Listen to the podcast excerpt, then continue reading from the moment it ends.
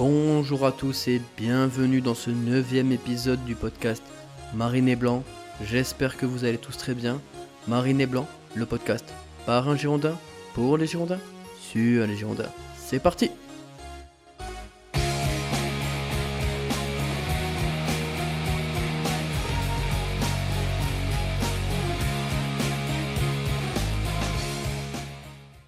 Bonjour à tous et bienvenue dans ce neuvième épisode du podcast, le premier de la saison 2023-2024. Bon, je vais pas vous mentir, je l'avais déjà quasiment totalement enregistré avant le match face à Pau. Euh, je m'étais dit que j'allais faire euh, l'intro, la vie tranchée, les news en avance, puis que je rajouterais l'analyse du match euh, après. Évidemment, vu ce qui s'est passé hier soir au Noost Camp, je dois tout reprendre. Dans la première version, j'étais tout heureux de reprendre, j'étais super excité par la nouvelle saison, des papillons dans le ventre, des étoiles dans les yeux, tout ça, tout ça. Autant dire que mon ton va légèrement changer après le 3-0 d'hier soir. Ça m'apprendra. J'ai voulu être intelligent en enregistrant une partie en avance. J'aurais dû faire un podcast entier et en faire un nouveau après le match. Bien fait pour ma gueule. Au final, j'ai été complètement improductif cet été. J'espère que vous ne m'en voudrez pas. C'est fini. On reprend le rythme d'un podcast par match. J'espère que votre été se passe bien.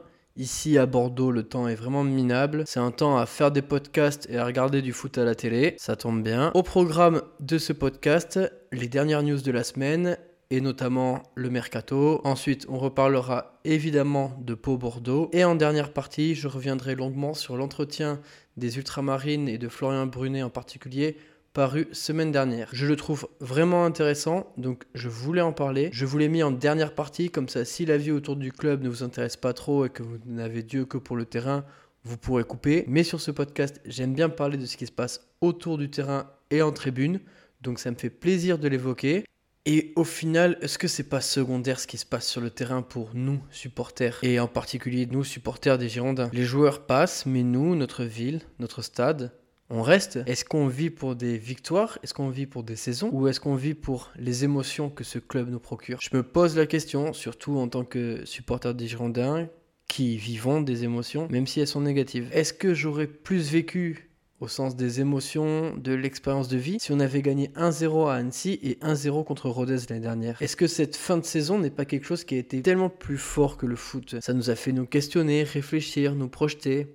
C'est quand même dingue, non? C'est dingue pour du foot. Le Havre, au final, ils se sont fait chier. Alors, Évidemment, ça aurait été très très sympa de monter. On aurait fait la fête, etc. etc. Mais personnellement, ça, ça nous a fait des choses à dire, des émotions. Après, peut-être que j'invente euh, toutes ces carabistouilles pour euh, essayer de me rassurer. Est-ce que je dis pas toutes ces bêtises parce qu'on a fini la saison d'une manière historiquement minable et qu'on commence par une défaite dans une ville qui n'a jamais joué au foot? Peut-être. Bref, tout ça pour vous dire que je vais parler longuement de cet entretien avec les Ultramarines. Mais d'abord, les news de la semaine.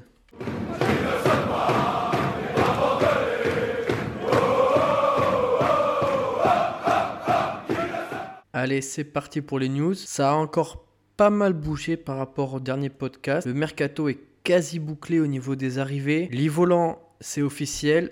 1,2 million d'euros plus d'éventuels bonus. Ça reste correct pour un top joueur de Ligue 2. On en avait parlé lors du dernier podcast. Voilà, on est content que ce soit officiel. Ensuite, Pedro Ruiz est arrivé. Milieu de terrain assez technique, espagnol, avec une grosse frappe de Mulas. C'est un montage financier assez compliqué de ce que j'ai lu. En gros, on paie actuellement 2,2 millions d'euros pour 51% du joueur. Si on veut qu'il est bon, on pourra acheter 30% en plus pour 1,3 million.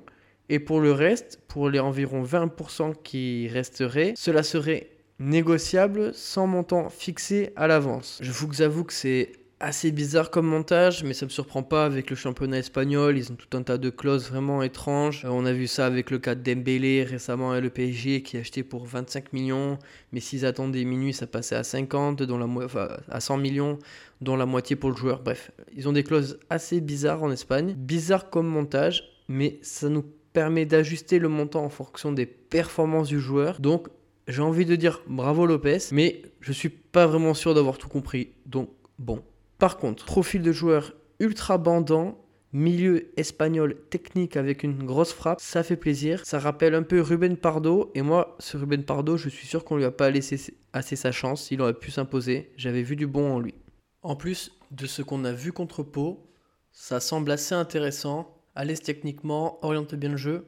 À voir. Tom Lacou, Tom Lacou, l'enfant du club, est prêté au Portugal au Football Club des Femmes de Sound. Ça, c'est une bonne nouvelle. Il est nul. S'il n'avait pas été formé au Girondin, je suis persuadé qu'il n'aurait jamais atteint un si haut niveau. C'est un joueur milieu, bas de tableau de Ligue 2. Bonne chance à lui au Portugal. Il va pas nous manquer. Par contre, réussir un mercato, c'est aussi réussir ses ventes. Et de ce côté-là, ça a pas mal bougé avec les départs de Manga et Bakwa pour Strasbourg. On est légèrement en dessous des 20 millions et je suis incapable de savoir s'il y a des bonus ou d'éventuels pourcentages à la revente. Les journalistes célèbres se contredisent entre eux. Je sais pas si c'est bien vendu ou non. Ce qui me fait chier, c'est qu'on est vraiment devenu un club de seconde zone. Avant, on pillait les clubs de Ligue 2. Maintenant, c'est nous qui nous faisons piller. Ça fait chier.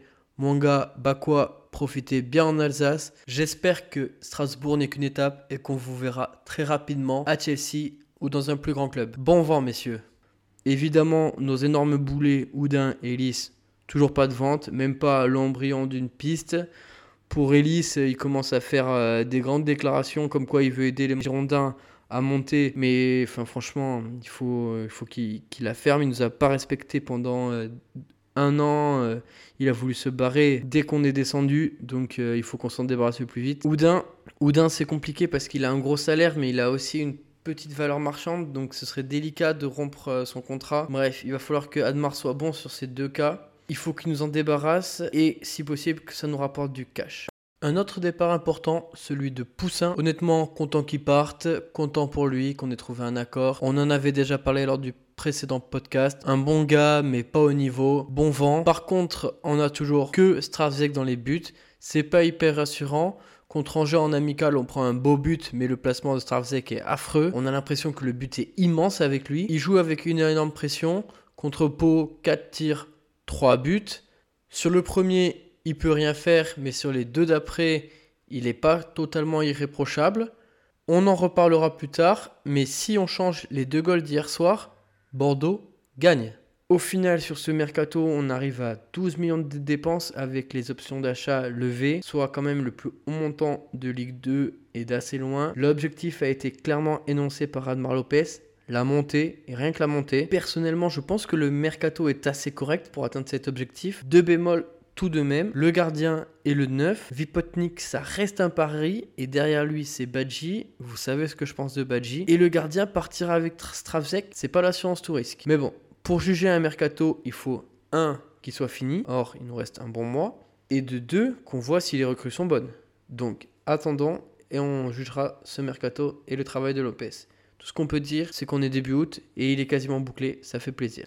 Enfin, dernière news, c'est le déboutement du dossier socialien. Ils ont connu un été un peu similaire au nôtre l'année dernière. Les supporters de Sochaux sont devenus des experts comptables et juridiques avec des clauses, des comités, des ça. Malheureusement pour eux, ça passe pas. Apparemment, le dossier de reprise du fils Peugeot est assez bidon en réalité. Tant pis pour eux et tant mieux pour Annecy qui sera repêché en Ligue 2. Franchement, ça me va bien parce que sportivement, c'était quand même très dur pour Annecy. Et l'année dernière, j'avais pas pu faire le déplacement à Annecy et c'est ça a l'air d'être une très belle ville donc j'aimerais bien le faire cette année. Je suis content qu'Annecy soit en Ligue 2 à part pour Bossetti évidemment. C'est tout pour les news. On passe maintenant au match de la semaine, le premier de l'année.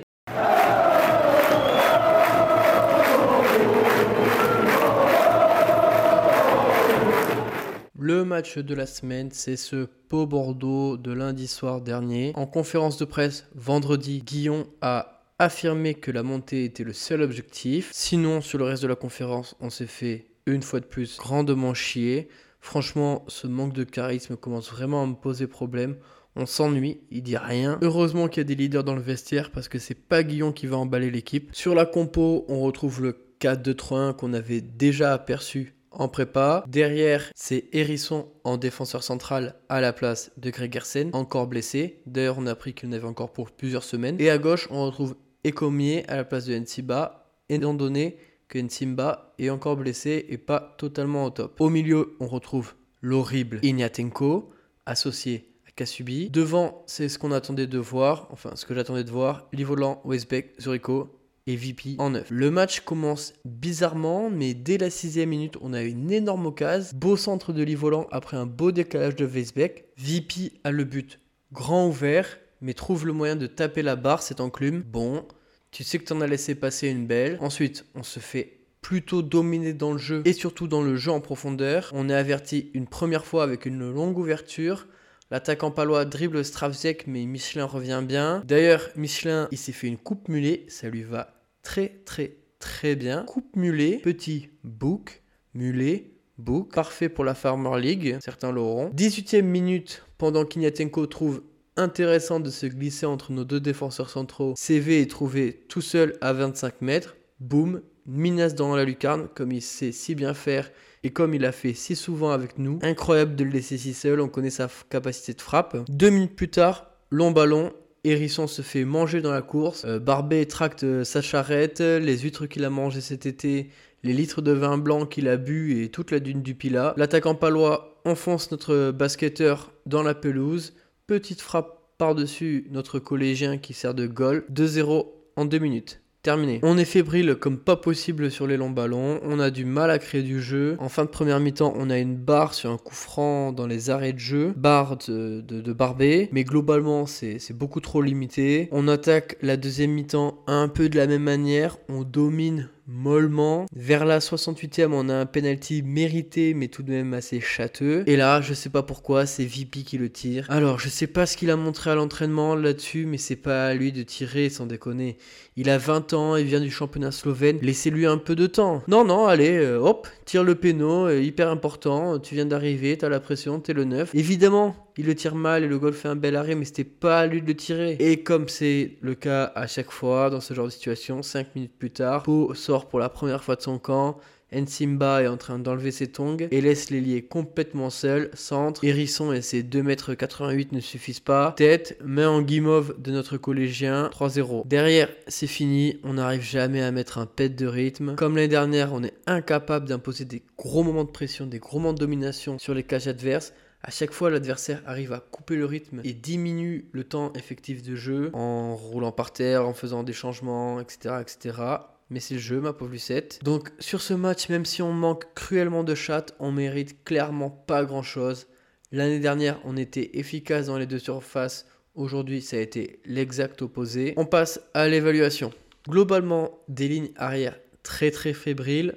Barbet n'est pas encore revenu de vacances, ou plutôt il est revenu mais avec quelques kilos de trop. Comme l'année dernière, à la même période, il est à la rue complet et se fait déposer par n'importe qui. Hérisson, je l'aime bien, mais c'est beaucoup trop léger. Il fait 2 mètres, mais il se fait secouer comme jamais. Et Comier, j'ai pas trouvé trop mauvais, mais il faut vite qu'Ensimba revienne à son meilleur niveau, on va avoir besoin de lui. Michelin, comme d'hab, bon offensivement, mais fébrile défensivement. Au milieu, Kasubi, il a fait ce qu'il a pu, je le trouve à l'aise techniquement et intéressant, mais à côté d'Ignatenko, c'est vraiment difficile. D'ailleurs, depuis que la data recense les duels, aucun milieu de terrain titulaire au Girondins n'avait disputé moins de, tunnels, de duels qu'Ignatenko hier soir. C'est MattFCGB qui a relevé ça sur Twitter. C'est vraiment hyper intéressant pour tous ceux qui disent qu'Ignatenko apporte une dimension physique à notre milieu de terrain. Il faut remonter au 16 janvier 2022 et une défaite 6 à 0 à Rennes pour qu'un autre milieu de terrain gagne aussi peu de duels sur un match. Évidemment, devinez qui c'est. Oh. Tom Lacou. C'est assez cocasse qu'un joueur censé apporter un impact physique comme Inatenko joue aussi peu de duels dans ce match. Si encore il était bon avec le ballon ou compensé par son placement, ok. Mais là, même pas.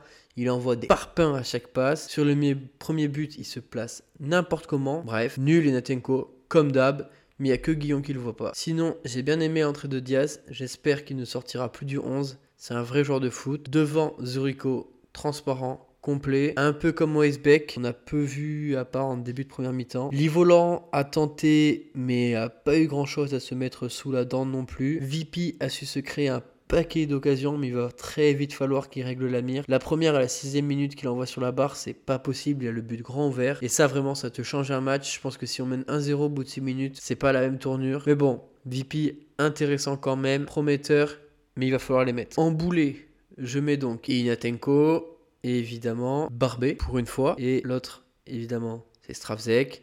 Il ne fait aucun arrêt et peut mieux faire sur les deuxième et troisième buts. Et en boulet, je rajoute aussi Guillon, toujours à contre-temps dans ses changements, qui comprend rien au match mais j'y reviendrai plus tard. En pied carré, désolé, mais VP, hein, c'est pied carré. Hein. Il doit au moins marquer une de ses occasions, notamment la première. En taulier, j'ai pas grand monde. Peut-être Kasubi, l'entrée de, Diaz, qui sont les seules satisfactions, les seuls motifs d'espoir de ce match, mais sinon c'était très pauvre. On passe aux trois points. Le premier point, évidemment, un très mauvais résultat. On laisse Auxerre à 4 points et déjà plus 6 de collavirage après une seule journée. C'est catastrophique. Pour jouer la montée, il faut un parcours comptable exemplaire. L'année dernière, on se souvient des défaites à Niort et à Nîmes, ou je sais plus trop où. Il faut à tout prix prendre un maximum de points rapidement. Très très mauvais résultat d'entrée. Mon deuxième point, c'est Guillon, amorphe complètement dépassé. Déjà en conférence de presse, il est mou mais il est mou. Ça dure 40 minutes, c'est interminable, j'en peux plus. Et ça se voit sur le terrain, on a une équipe qui arrive pas à s'enflammer, c'est fatigant. Sur les changements, il est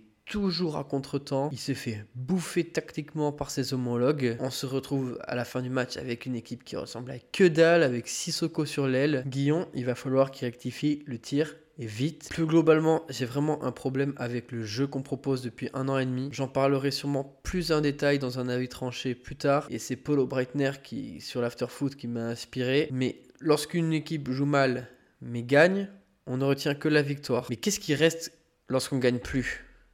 Eh bien, il en reste rien. Et le champ de ruines est immense. On l'a vu hier soir. Une équipe qui a pour principe le beau jeu, qui a des mouvements, etc.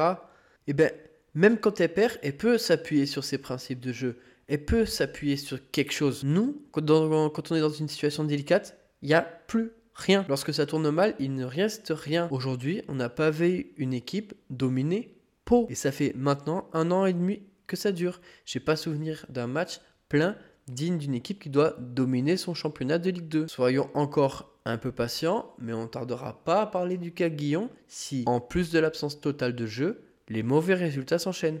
Le troisième point, j'en ai fait un petit tweet. Vous pouvez me retrouver sur Twitter, Marine et Blanc, le podcast. Le troisième point, c'est l'incohérence de ce 4 de 3-1 et le mercato. Donc, on a retrouvé le 4 de 3-1 préparé en prépa. L'effectif a été construit en ce sens avec Weisbeck en 10 notamment. Le problème, c'est qu'on n'a pas les deux joueurs pour assumer ce 4-2-3-1 au milieu et donc ce fameux double pivot. J'attends beaucoup de Kasubi et Diaz. Je pense que ce seront de très très bons joueurs de foot, mais à deux, ça suffira pas au milieu de terrain dans une Ligue 2 très physique. Hier, Guillaume a tenté de mettre Inatenko parce que c'est un abruti et pour lui, pour mettre du physique, il faut mettre des joueurs costauds. Le problème, c'est qu'Inatenko est nul, incapable de relancer, de contrôler, etc. Donc je pense qu'il nous manque le milieu de terrain pour faire ce 4-2-3-1 pour le moment. Et je vois pas d'autre solution que de repasser à 3 avec peut-être Diaz qui a subi Sissoko ou un Westbeck qui redescend. Mais il faut qu'on repasse à 3. Cela permettrait une plus grande maîtrise. L'année dernière, en fin d'année, on avait déjà essayé de jouer à 2, ça n'a pas marché. Donc il faut vraiment qu'on joue à 3. Mais le problème du coup, c'est qu'est-ce qu'on fait de nos 10 Parce qu'on a Westbeck, Pitu, voire Pieringwell pour jouer 10. Et on n'a pas assez d'ailiers pour jouer dans un 4-3. Donc c'est vraiment toute la construction de l'effectif qui est à revoir. C'est assez inquiétant. Un 8 août. Qu'est-ce qu'on fait maintenant? On continue avec euh, notre milieu à 2, on persiste, on passe en 4-3-3 et on sacrifie nos 10, on fait reculer Westbeck, il y a vraiment un problème. On va laisser du temps à l'équipe, mais je suis vraiment inquiet. J'ai l'impression que l'équipe a été bizarrement construite, que Lopez et Guillaume n'ont pas communiqué et on n'a pas un effectif et un système défini en avance. Voilà, c'était tout pour ce match. Ça reste un premier match, on a eu des occasions. Prochain match contre Concarneau, il va falloir se secouer le cocotier. Dans le reste de la Ligue 2, on a eu un gros gros début d'Auxerre qui, qui a gagné à l'extérieur. Eux, ça va être euh, un gros gros morceau. 3 aussi, ils menaient 2-0. Je pense que ça va être euh, nos concurrents. On peut aussi parler de Saint-Etienne qui, a commencé euh, la saison d'une drôle de manière. Euh, il marque un but refusé, un péno euh, arrêté. Et au final, ils se font crucifiés dans les arrêts de jeu. Ça, c'est typiquement un truc qu'on aurait pu faire. Ils sont vraiment dans la même merde que nous, les Verts. Ça fait toujours plaisir. Voilà, on va maintenant passer à l'entretien de la semaine.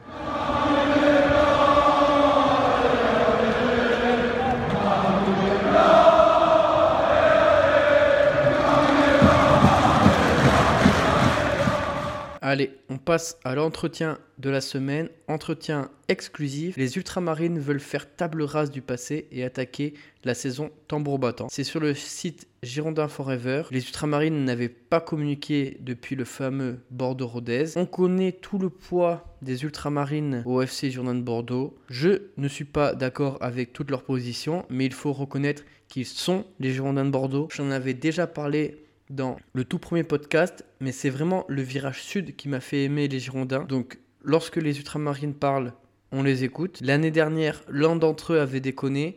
J'avais pas trop aimé leur communiqué qu'ils avaient sorti euh, quelques jours après euh, les incidents. Mais bon, ça devait être une situation vraiment délicate pour eux. C'était un de leurs membres importants. C'était un communiqué à chaud. Bref, ils ont fait une longue interview pour Girondin Forever. Et vu que sur ce podcast, on aime bien parler d'autre chose que du foot, j'ai vraiment envie de parler de cet entretien. Dans un premier temps, ils reviennent sur le formidable engouement de l'année dernière pour les 35 ans des Ultramarines. Je cite Dès les premiers matchs, nous avons senti un nouvel état d'esprit avec cette colonne vertébrale de jeunes formés au club. Voilà, donc ça on en avait déjà parlé. Il y a vraiment eu quelque chose l'année dernière qui a ravivé la flamme des supporters des Girondins. Ils reviennent notamment sur le match à Rodez où à la fin les supporters et les joueurs s'étaient retrouvés dans un espèce d'espace et tout le monde avait fait la fête ensemble. C'était vraiment une superbe image et un moment incroyable. À l'extérieur comme à domicile, on avait vraiment senti une flamme l'année dernière. Il explique Du combat Hands of FCGB lors de la reprise par les Américains en 2018 aux années de contestation intense de la direction, à la reprise du club et à son sauvetage, toutes ces luttes menées avec notre cœur ont fortement contribué à développer la force d'une tifoseria girondine déjà très mature. Nous avions pu le constater pour Adieu Lescure. Ensuite, il évoque Bordeaux-Rodez, évidemment, et l'ambiance électrique dont on avait parlé dans le podcast euh, juste après le match, avec un virage sud dangereusement bondé, je cite encore. Oui, électrique, c'est le terme. De mémoire d'ancien, une atmosphère comparable à la Juve ou Milan, et une succession d'erreurs multiples ont contribué au craquage de l'un des nôtres. Et là, écoutez bien, parce que ce qui est vraiment intéressant dans cet article réside dans les quelques lignes qui suivent. Tout d'abord, nous n'avons pas su reprendre la place qui doit être la nôtre. Bien sûr que les ultramarines ont été déterminants dans la reprise du club et son sauvetage, et qu'il était normal que nous nous mettions en avant, mais nous n'avons pas su reprendre notre place plus tôt. Cette place, c'est développer l'âme et ne pas nous mettre en avant inutilement. Nous étions au pied du bus des joueurs lors de l'arrivée, nous aurions dû rester derrière les barrières. Les ennuis ont commencé là. Ensuite, 30 ans de bureau irréprochable en partenariat avec la sécurité du club ont amené une confiance excessive entre les stadiers et nous. Nous avons également abusé de notre liberté d'aller et venir, un tifo compliqué expliquant aussi cela, mais quand même. Et enfin, ce virage surbondé, victime de son succès, nous pensant à être entre nos bâches et la barrière. Grosse erreur là aussi. Des joueurs inutilement provocateurs, un match qui tourne au bout de 20 minutes au désastre sportif, notre leader historique, pourtant exemplaire depuis 30 ans, tomba dans le piège. Voilà, pour moi, tout est bien expliqué tout est clair. On voit que la communication est beaucoup plus réfléchie que lors du premier communiqué et franchement, respect. J'aime bien les ultramarines parce qu'ils arrivent quand même à sortir des communiqués très très propres. Au final, ils tiennent une ligne beaucoup plus entendable, une ligne que j'avais plutôt encouragée sur ce podcast, qui est en gros, ok, on a déconné, mais il y a des circonstances, notamment le comportement de Rodez. Et dans les lignes d'après, on comprend pourquoi ils étaient dans une position très délicate juste après les incidents. Je cite, Encore une fois, il a fauté. Mais cette faute doit-elle faire oublier ces 30 années d'investissement, ces 30 années d'investissement exemplaire et de don de soi? Extrêmement peu de supporters ont donné autant que lui. Extrêmement peu furent aussi importants dans l'évolution de la mentalité. Sans lui, je ne suis pas sûr que nous aurions connu Adieu l'excure. Sans lui, je ne suis pas sûr que notre tribune serait ce qu'elle est. Et si notre communication intensive fut si utile pour mener nos combats depuis 5 ans, sans doute que cet événement en a sonné le glas. Voilà. Ensuite, il tire les leçons de ce match. Pour résumer, leur rôle a été énorme durant ces dernières années et il est maintenant temps qu'ils reprennent un rôle plus normal pour un groupe d'ultra. Nous devons avoir l'humilité de moins nous mettre en avant. Notre rôle est le développement de l'âme, de soutenir le club, de pousser l'équipe, pas de nous mettre inutilement en avant. Voilà. Ça, c'est très très intéressant. Ensuite, ils reviennent sur la situation du club, mais bon, c'est un peu moins intéressant. On n'apprend pas grand chose de nouveau. Et la dernière chose qui m'a marqué est au sujet de la Northgate. Donc, on devine le principal désaccord et l'origine de la naissance de la Northgate. Je cite il est aisé de capitaliser sur une pression que doivent soi-disant mettre les supporters dans les moments difficiles de l'équipe. Il serait dans ce cas honnête intellectuellement que ceux qui prennent cela n'oublient pas de rappeler qu'ils ont aussi sifflé l'équipe lors du premier match contre Valenciennes l'année dernière après un match nul obtenu essentiellement par nos jeunes. Acte fort, c'est lent. Ce soir-là, un divorce déjà bien consommé. Donc on sait clairement d'où vient cette scission maintenant. C'est vraiment deux manières de supporter qui s'opposent. Il faut respecter les deux. Moi personnellement, j'étais pas contre les sifflets en fin d'année dernière et je pense que les sifflets en début d'année, ils n'étaient pas forcément pour les jeunes joueurs, mais plutôt pour la direction et l'été calamiteux qu'on avait passé. Bref, deux visions différentes du supporterisme et une scission plutôt logique. Cependant, J'étais au match contre Trélissac à Talence et j'avais été surpris de voir des drapeaux palestiniens pendant 90 minutes côté Northgate. Franchement, j'avais pas compris. Bordeaux-Trélissac en juillet à Talence, match amical. C'est quoi le putain de rapport avec la Palestine, sans déconner? Il y a un temps pour tout et je suis plutôt d'accord avec les ultramarines pour le coup. Je cite Bien entendu que nous sommes sensibles au combat du peuple palestinien, mais le stade n'est pas un endroit pour exprimer ces idées-là. Notre combat au stade est le FCGB, pas la défense de multiples peuples opprimés à travers le monde qui malheureusement sont bien nombreux. Nous agissons parfois avec certaines associations pour défendre certaines causes, mais notre tribune ne doit pas aborder des symboles ou des drapeaux renvoyant à des combats qui nous dépassent. Ouais, voilà, franchement, parfait, ça c'est ma position. Chacun a sa place, chacun ses combats, mais lorsqu'on va voir les Girondins au stade, on y va pour les Girondins, pas pour des causes, parce que sinon on va plus s'en sortir. Voilà, c'était l'essentiel de l'interview, en tout cas ce que j'en retiens. Je vous invite vraiment à la lire. C'était une maison point salutaire, nécessaire avant de reprendre la saison. Ça a été fait avec intelligence. Je le salue. Maintenant, on peut repartir sur de bonnes bases pour cette nouvelle saison. Ça m'a fait plaisir de retrouver ce podcast. À très bientôt pour de nouvelles victoires. Et allez, Bordeaux